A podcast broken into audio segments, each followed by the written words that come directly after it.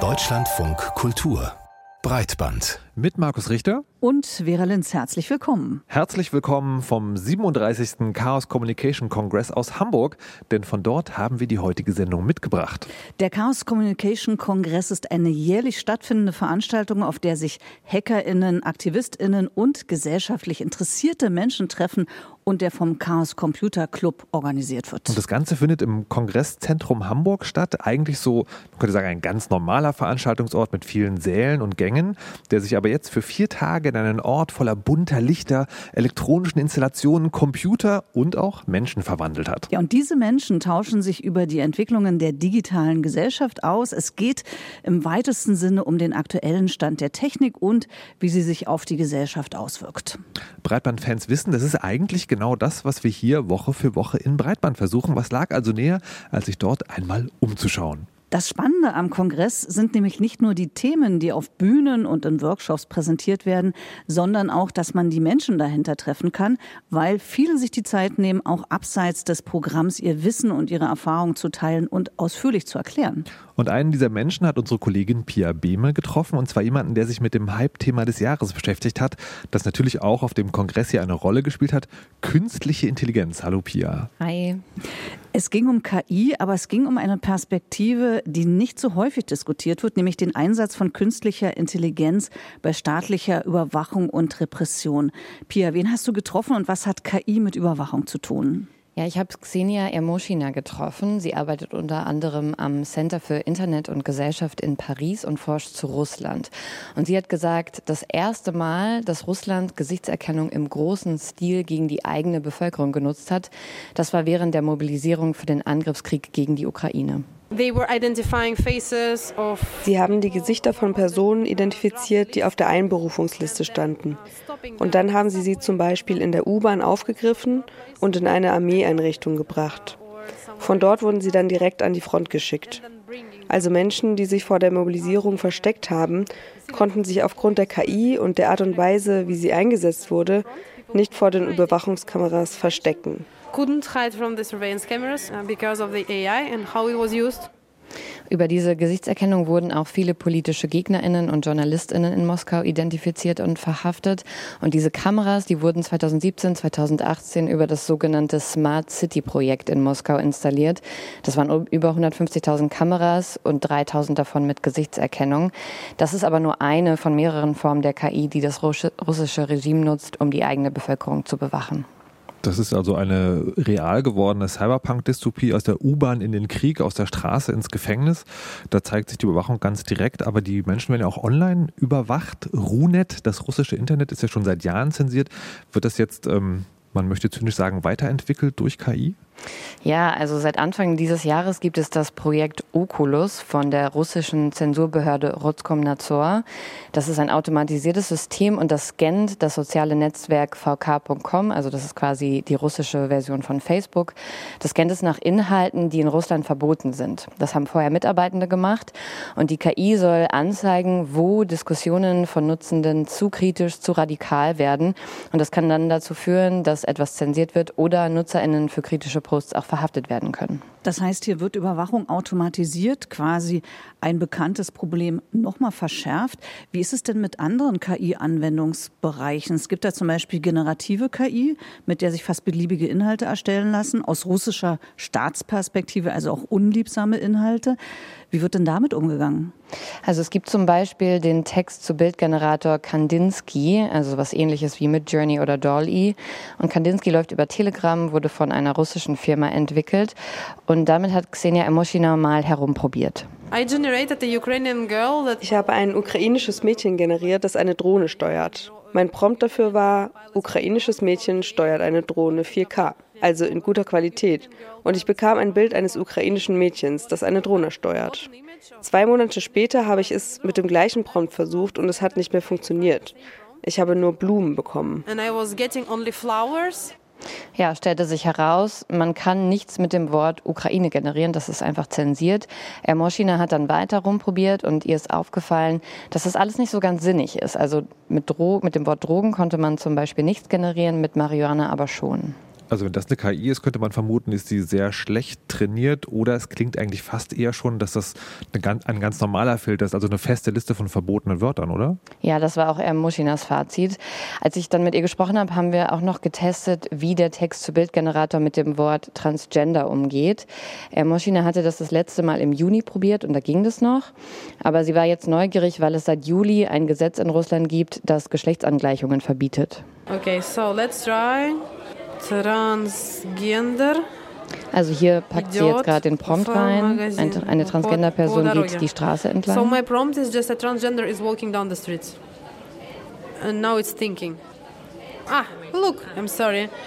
Uh, so my request, the request is not um, uh, corresponding to the rules of the usage of the bot.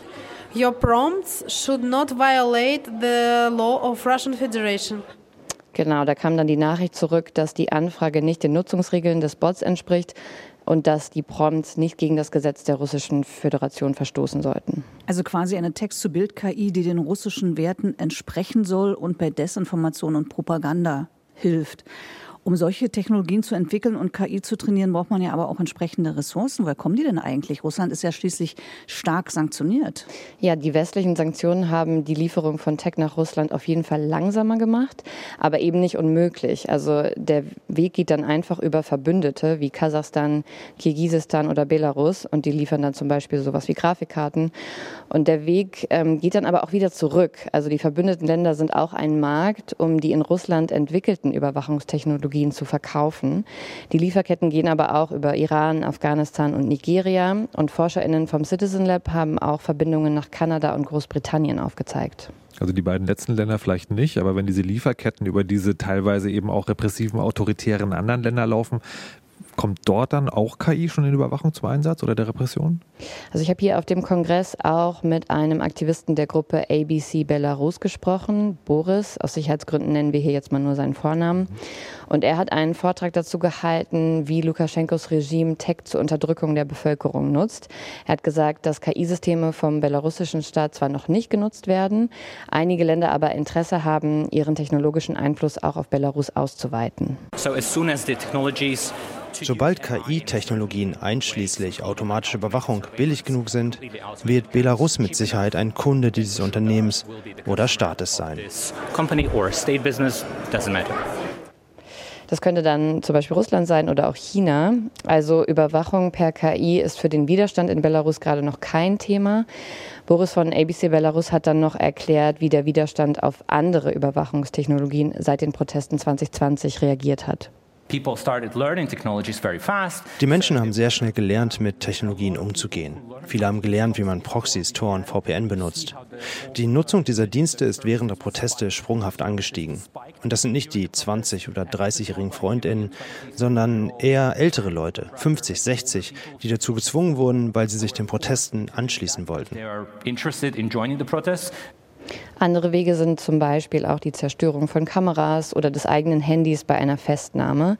Und Boris hat auch noch darauf hingewiesen, dass Methoden aus einem Kontext nicht einfach in einen anderen übertragen werden können. Also das klingt so, als ob Stand heute in dem ewigen Wettrennen zwischen digital organisierter Überwachung und Unterdrückung gegen zivilgesellschaftlichen Aktivismus die staatlichen Akteure die Oberhand haben, sobald KI zum Einsatz kommt. Hm, und also auch, weil wir ja gerade eben gelernt haben, dass sich Widerstandsformen nicht einfach übertragen lassen auf neue Gebiete.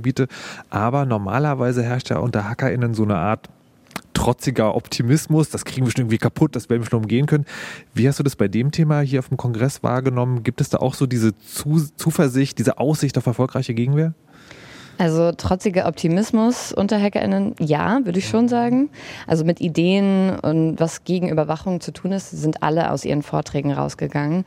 Aber eben eher auf einer kleineren Ebene. Also was können End-User tun, was können AktivistInnen tun und so weiter. Was die großen strukturellen Veränderungen angeht, zum Beispiel Schutz durch Staaten, durch Regulierung oder ähnliches, war mein Eindruck eher, da schauen viele eher zynisch drauf und auch eher resigniert. Hm. Also ein eher düsterer Aus- und Einblick in die Situation in Russland und Belarus. Wir sprachen darüber, in welchem Maße KI zur Unterdrückung und Überwachung genutzt wird. Vielen Dank, Pia Behme. Und die Frage, welche Gefahren von Technik ausgehen, ist tatsächlich ja eben auch eine, die hier auf dem Chaos Communication Congress eigentlich ein Treffen von technikbegeisterten Menschen.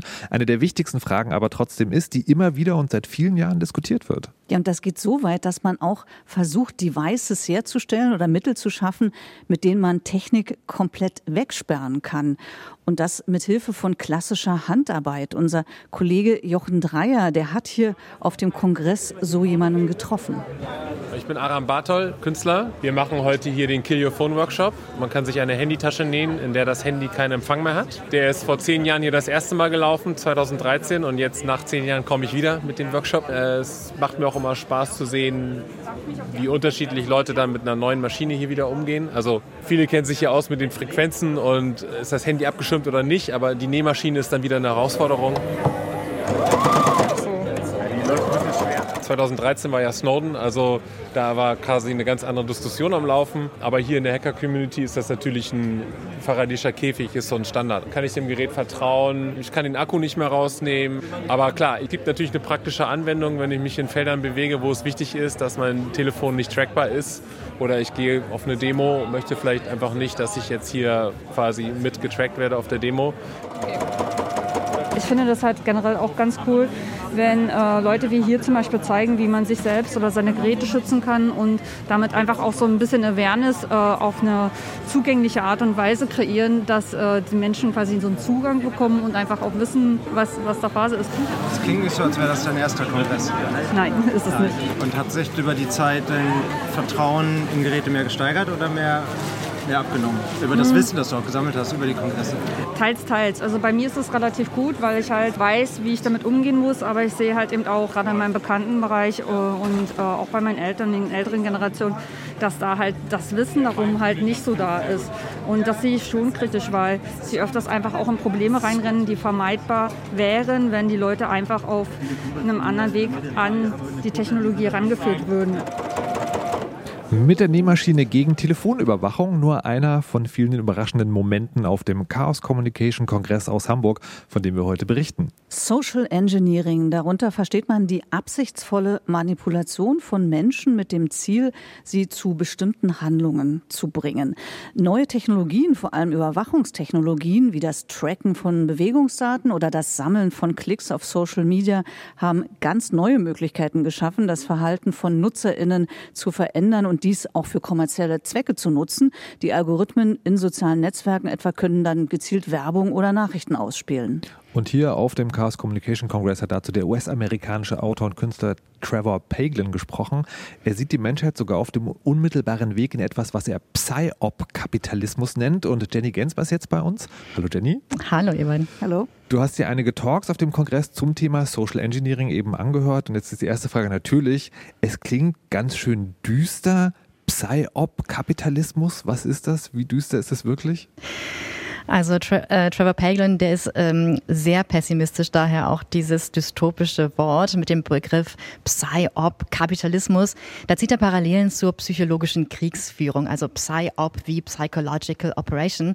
Und er findet, Big Tech-Unternehmen, die nutzen heute ähnliche Methoden wie die Geheimdienste. Beide hätten irgendwie verstanden, dass Menschen leicht zu täuschen seien, mit Geschichten zum Beispiel, die man in die Welt setzt.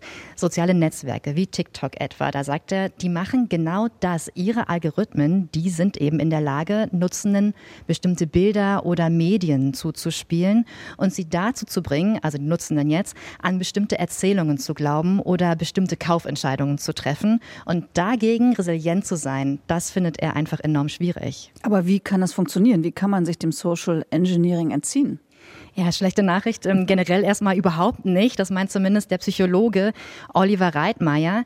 Er forscht zur Mensch-Maschine-Interaktion und er hat in seinem Vortrag gezeigt, dass Social Engineering etwas ist, das Menschen im Grunde die ganze Zeit machen. Also Eltern, die ihren Kindern sagen, äh, sie sollen jetzt mal aufessen, weil sonst gibt's morgen schlechtes Wetter. Oder der Verkäufer, der sagt, ich habe jetzt hier für Sie ein ganz besonderes Angebot und so weiter. Es ist quasi Social Engineering eine Art Kulturtechnik geworden, die aber durch neue Technologien massiv verstärkt wird. Puh, das hört sich so an, so ein bisschen nach, äh, okay, Manipulation durch Technologie, damit müssen wir jetzt alle irgendwie leben. Das wiederum klingt aber für einen Hackerinnen-Kongress so ein bisschen resigniert. Ähm, ja, aber Hackerinnen und Hacker haben ja irgendwie diese Eigenschaft, Technologien für etwas zu gebrauchen, wofür sie ursprünglich nicht geschaffen sind. Und in die Richtung ging auch die Idee der Journalistin Eva Wolf, Wolfangel. Die hat sich gedacht, sie dreht das Spiel jetzt einfach mal um und manipuliert eine Technologie, die ihrerseits darauf angelegt ist, menschliches Verhalten zu imitieren, wie zum Beispiel Chatbots. Wir können große Sprachmodelle ja auch überreden, Dinge zu tun, die sie nicht tun sollen oder uns Dinge zu verraten, die sie nicht verraten sollen. Und das Lustige ist, es funktioniert eigentlich genauso, wie wenn man Menschen überredet, was zu tun, was sie nicht tun sollen. Und das wird ja Social Engineering genannt. Also Informationen verraten, die man nicht, eigentlich nicht verraten soll, Geheimnisse, Passwörter und so weiter. Und genau, auf eine ähnliche Art und Weise kann man eben auch große Sprachmodelle überzeugen, zum Beispiel ihren Initial Prompt zu verraten. Also der Initial Prompt, das ist die Eingabe, die Entwickler in dem Chatbot geben und die ihm sagt, wie er sich im Prinzip verhalten soll, in Anführungsstrichen. Und Eva Wolfangel hat es geschafft, dass ein Medizin-Chatbot ihr verraten hat, dass er zu den Leuten zwar nett sein muss, aber ihnen an einem bestimmten Punkt auch ein Produkt empfehlen soll. Das klingt interessant. Äh, wie hat sie das gemacht und woraus bestand oder worin bestand das Social Engineering dabei? Ähm, Eva Wolfangel erklärt sich das so oder erklärt es so, das Unternehmen hat dem Chatbot zwei Hauptvorgaben gemacht. Ähm, die sind schwer miteinander vereinbar, nämlich einmal sei nett und einfühlsam, weil du hast es hier mit vulnerablen Gruppen zu tun, aber zweitens, verrate ihnen den Prompt nicht.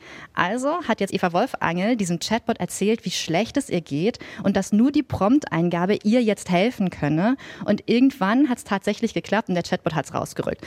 Und ich habe mich dann aber gefragt, ob sich dieses kleine Fenster der Wirkmächtigkeit nicht auch irgendwann schließt, weil die Technologien, die werden ja immer besser. Aber was man auch sieht, ist, dass je mehr die Firmen Filter einbauen oder so Beschränkungen in Chatbots Dinge verbieten, in Anführungszeichen, umso schlechter werden die auch. Deswegen sind die Firmen da auch zögerlich. Und es gibt auch ganz viel Forschung dazu, wie man Trainingsdaten denen entlocken kann, Informationen bekommen kann, die gut versteckt sind. Ja, und deshalb sagt sie auch, oder gerade wenn überall Sprachtechnologien verbaut sind in unterschiedlichen Systemen, dann haben wir jetzt als Menschen immer noch die Möglichkeit, das System auszutricksen, wenn wir dann mitdenken. Das ist also Social Engineering in Anführungszeichen als Gegenwehr, um ein System, das fehlerhaft ist oder manipulativ, wie dieser Chatbot eben zu reparieren oder zu hacken. Für mich bleibt aber das Gefühl, das ist schon so ein Nischending. Und du hast ja vorhin gesagt, wir sind alle davon betroffen und für Leute, die Lust haben, das zu hacken und zu probieren, ja, aber eigentlich nichts für den Alltag, oder? Ja, vielleicht nicht für den Alltag, aber möglicherweise in immer mehr Lebensbereichen. Zum Beispiel könnte Social Engineering ein Tool werden wie das Geoengineering, auch wenn das umstritten ist, aber das ist Social Engineering auch. Also dieser Ansatz, jetzt Geoengineering mit Hilfe von Technologien in das Klima einzugreifen, um den Klimawandel auszubremsen.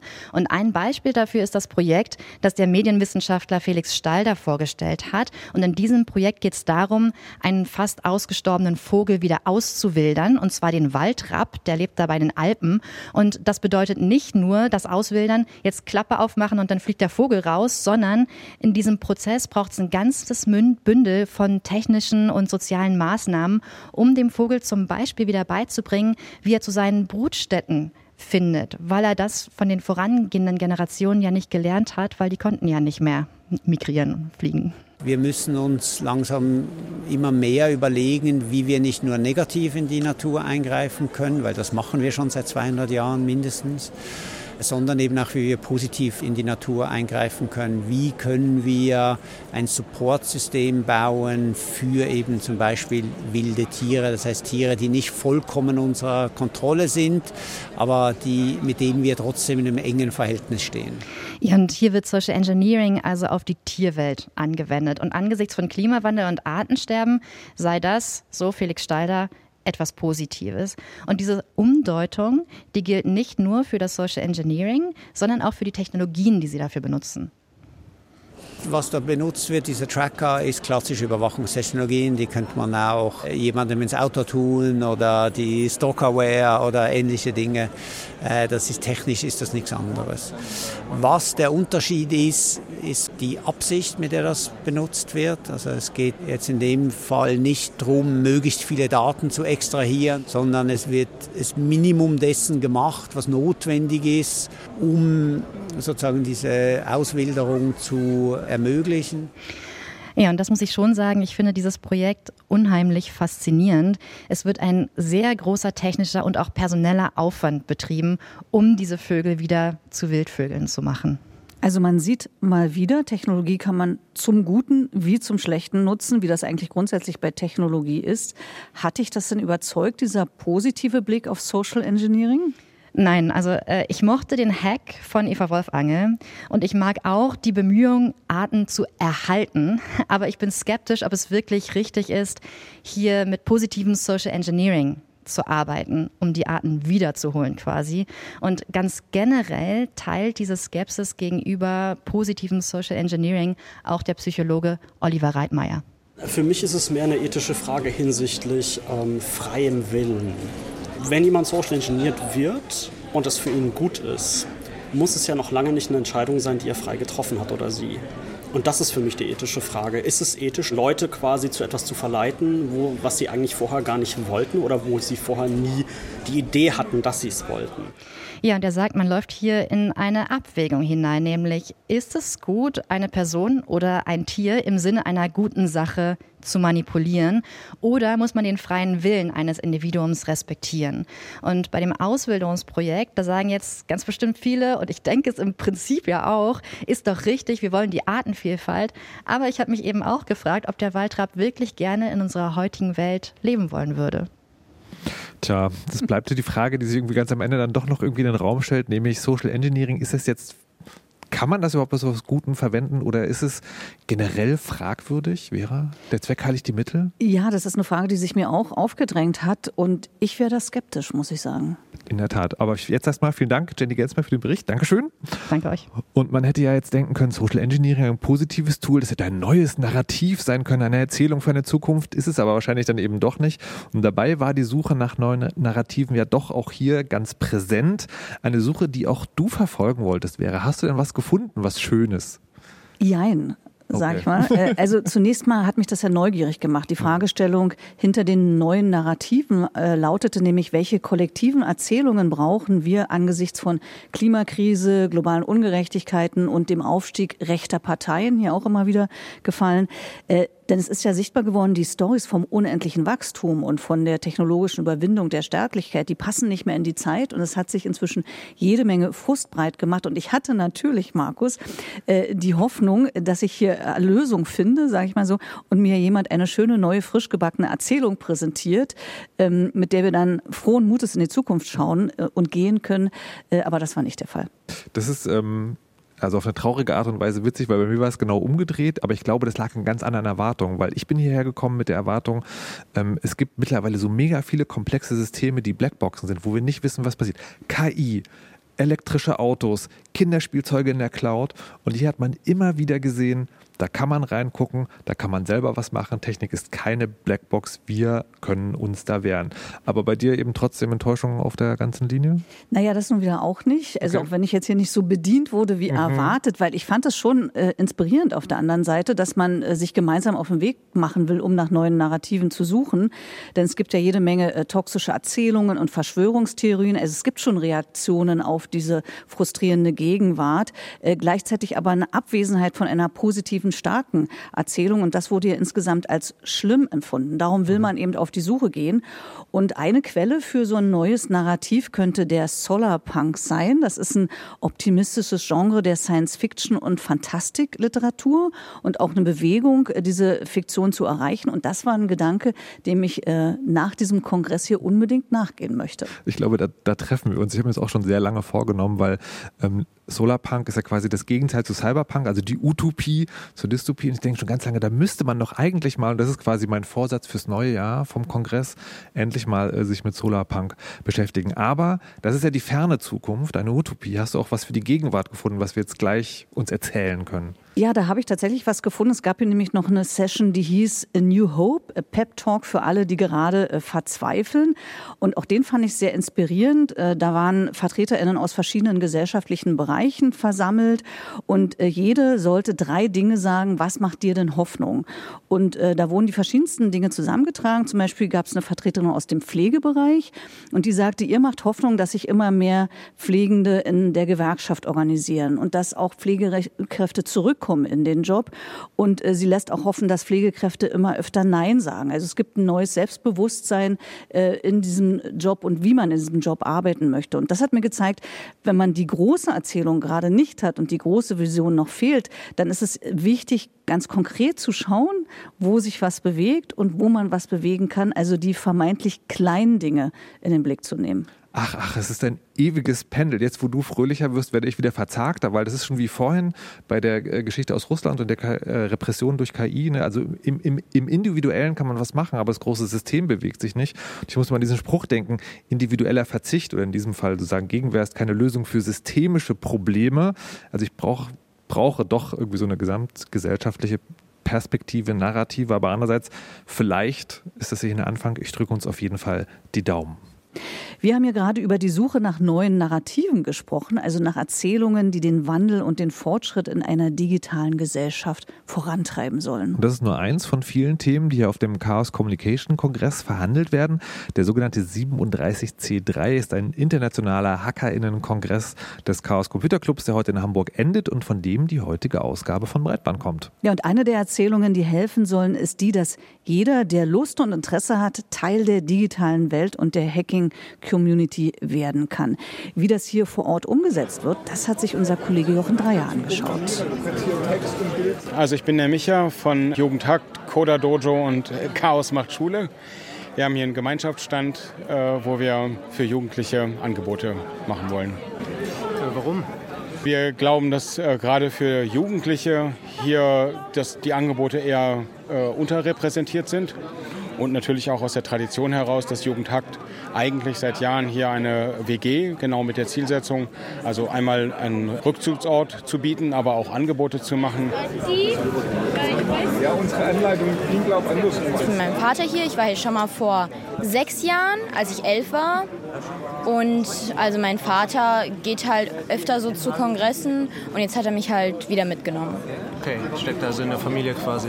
Das ja, also er arbeitet in der IT, deswegen ist es so unser Ding. Was machst du gerade in diesem Moment? Ich löte die Bauteile auf die Rakete. Also es gibt, äh, da, die kann man dann so programmieren, dann können die zum Beispiel so Schrift anzeigen oder verschiedene Bilder. Und programmierst du auch selbst? Ja, also ich habe noch einen Bruder und der ist eher so für die Software, also Programmieren und ich mache eher lieber so Hardware, also so Löten und so. Ich bin der Olli. Ich bin von den Chaos-Patinnen. Wir sind eine Assembly auf dem Chaos Communication Kongress. Ich erzähle erstmal, wie wir aussehen, weil das ist, glaube ich, ganz interessant, weil hier laufen so Menschen mit so Propellerhüten rum.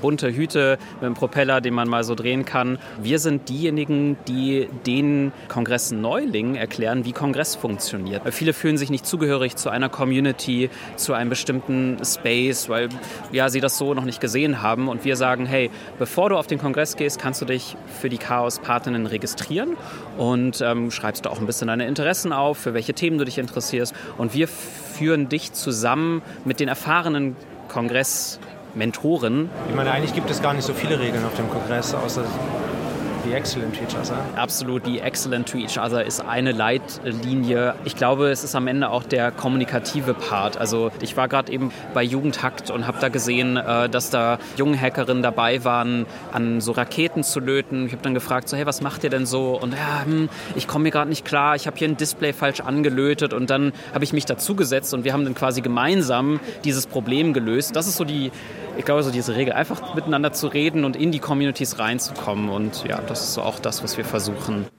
Ja, das sind also die Dinge, die man hier auf dem Chaos Communication Kongress quasi als blutige Anfänger in lernen und machen kann. Mhm. Markus, das bist du ja nicht so ganz, aber äh, du hast dir ähm, vorgenommen, auch hier etwas zu lernen, nämlich das eigene Smartphone auf Schadsoftware zu untersuchen. Hat es geklappt? Ja und nein, muss ich sagen, wie du vorhin auch. Der Vortrag dazu, der war sehr interessant. Der Workshop hatte dann, das hatte ich vorher überlesen, sozusagen so Voraussetzungen, die mich dann doch abgeschreckt haben. Also man musste da auf seinem Rechner schon was installiert haben, damit kenne ich mich gar nicht aus. Deswegen habe ich es dann doch nicht selbst gemacht, aber zumindest die Theorie gesehen und auch genug, dass ich denke, ich wollte es nicht hier machen, aber ich könnte mich nochmal hinsetzen und ein, zwei Tage Hobbyzeit investieren und das dann irgendwie lernen. Hast du etwas Handfestes hier gelernt? Was für dich? Du meinst, ob ich mal in so eine Blackbox geguckt habe oder, oder äh, was untersucht habe? Wie, ob du selber was gemacht hast mit deinen eigenen Händen, was gelötet oder sozusagen Nein. in dein Smartphone? Nein, Nein, es okay. geht zu weit. Verstehe. Aber war das jetzt eine Enttäuschung für dich, weil du gesagt hast, du würdest es vielleicht zu Hause machen? da noch mal gucken, aber hier hat es jetzt nicht so funktioniert, wie du es dir vorgestellt das, hast? Nee, das war sozusagen, also es war ein, die, die kleine Enttäuschung, ne, man hat ein Spielzeug und jetzt darf man noch nicht damit spielen, aber es war eben doch, ähm, aha, es geht. Es geht nur nicht sofort und das fand ich auf der Metaebene sozusagen sehr interessant, weil eben du hast gerade schon von Blackboxen gesprochen und die Smartphone ist ja so eine Blackbox, die wir hier haben. Ähm, wir benutzen die alle in unserem Alltag und wissen aber nicht, was ist da drin, wie funktioniert das. Und hier hat sich also jemand mal hingesetzt und da reingeguckt. Und da gibt es eben so ganz, ganz, ganz viele andere auch. Ich hatte es vorhin schon mal gesagt, Autos, Kinderspielzeuge und so weiter und so fort. Das sind alles aber diese Blackboxen, wo man hier Einblick haben konnte. Und jetzt würde ich dich tatsächlich noch fragen. Hast du auch etwas in deinem Leben, wo du dachtest, das ist Technik, ich weiß nicht, wie es funktioniert, aber jetzt habe ich mal einen Einblick gehalten. Genau, also ich habe äh, tatsächlich eben nicht gelötet, aber ich habe in gewisser Hinsicht in eine Blackbox geschaut. Mhm. Äh, es gab hier nämlich so einen depressiven Geldautomaten.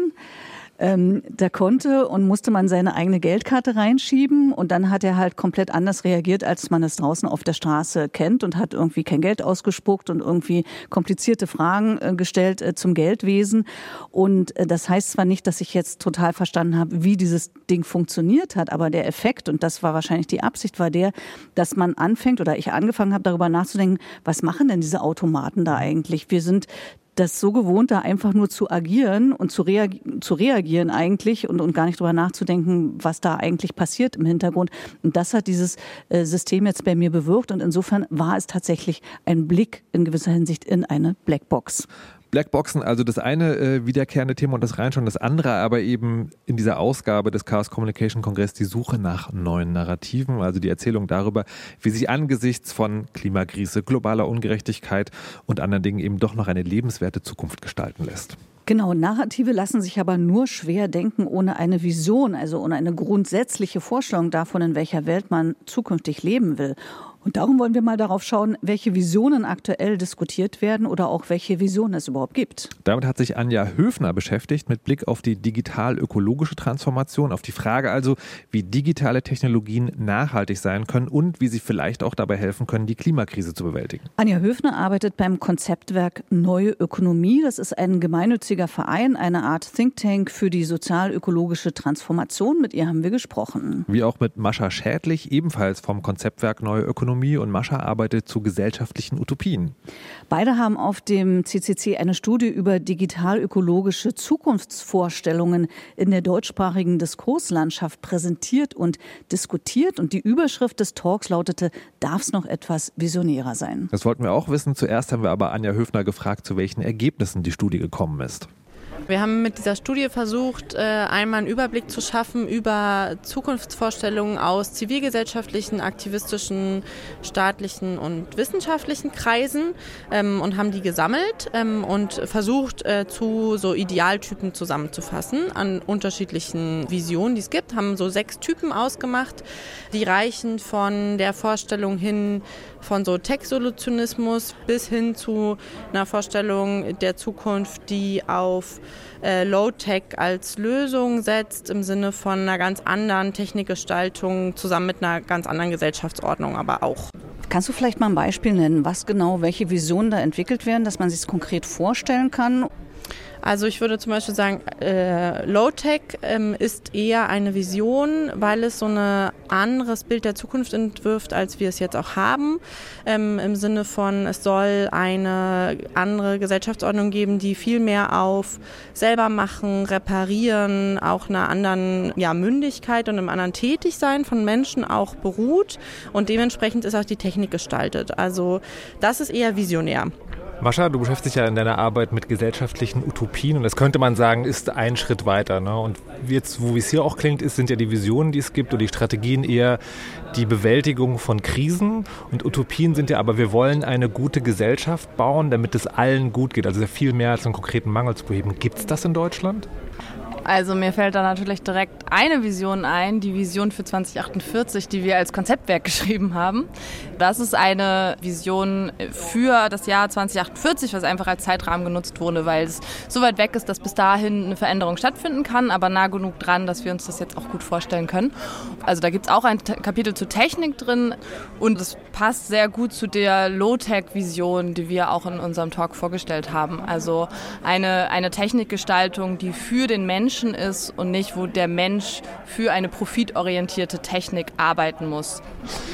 Das hört sich alles, was wir bis jetzt gehört haben, so ein bisschen an, als gibt es eine Trennung. Ne? Also die wirtschaftlichen Akteure, die profitorientiert arbeiten und die Leute, die Visionen, Strategien oder Utopien für eine bessere Welt oder eine Welt, in der wir überhaupt überleben können, haben. Ist diese Trennung noch so klar oder gibt es in dem einen Sektor auch Dinge, die an dem anderen arbeiten? Also sicher gibt es auch äh, im wirtschaftlichen Bereich Menschen, die Vision haben. Also wenn ich jetzt zum Beispiel in Silicon Valley gucke, diese Leute haben schon auch irgendwie große Pläne. Also wenn wir von Marsbesiedlung reden oder so. Ne? Also und diese Menschen werden auch gehört. Sie haben sehr viel Geld, äh, sie haben sehr viel Reichweite und deswegen genau sind diese Visionen, würde ich sagen, sozusagen auch noch weiter verbreitet. Ich frage mich aber immer, wessen Visionen sind das? Also rennen wir den Visionen von irgendwelchen Milliardären hinterher, weil die in der Lage sind, ihre Vision sehr sichtbar zu machen. Und mein Ansatz wäre, ins Gespräch zu kommen als Gesellschaft. Was sind denn unsere Visionen? Was wollen wir denn? Und ich mache das äh, in Workshops und in Vorträgen. Und wenn ich da mit den Leuten spreche, höre ich vor allem, dass die Menschen sich wünschen, dass sie mehr von Natur umgeben sind, also mehr im Grünen sind. Sie wünschen sich mehr Gemeinschaft und sie wünschen sich mehr selbstbestimmte Zeit. Und das sind so drei Pfeiler, die ich wirklich festmachen kann, wo ich sagen würde, okay, das wünschen sich wirklich viele Menschen und das wäre irgendwie eine Zukunftsvision, die von unten kommt. Und ich glaube, das ist der große Unterschied. Kommt es von unten oder von oben? Ähm, wie wird es entwickelt? Ja. Dafür steht das Konzept Low-Tech, wenn ich es richtig verstanden habe. Low-Tech klingt für mich erstmal provokativ gesagt so ein bisschen technikfeindlich, also weniger Technik.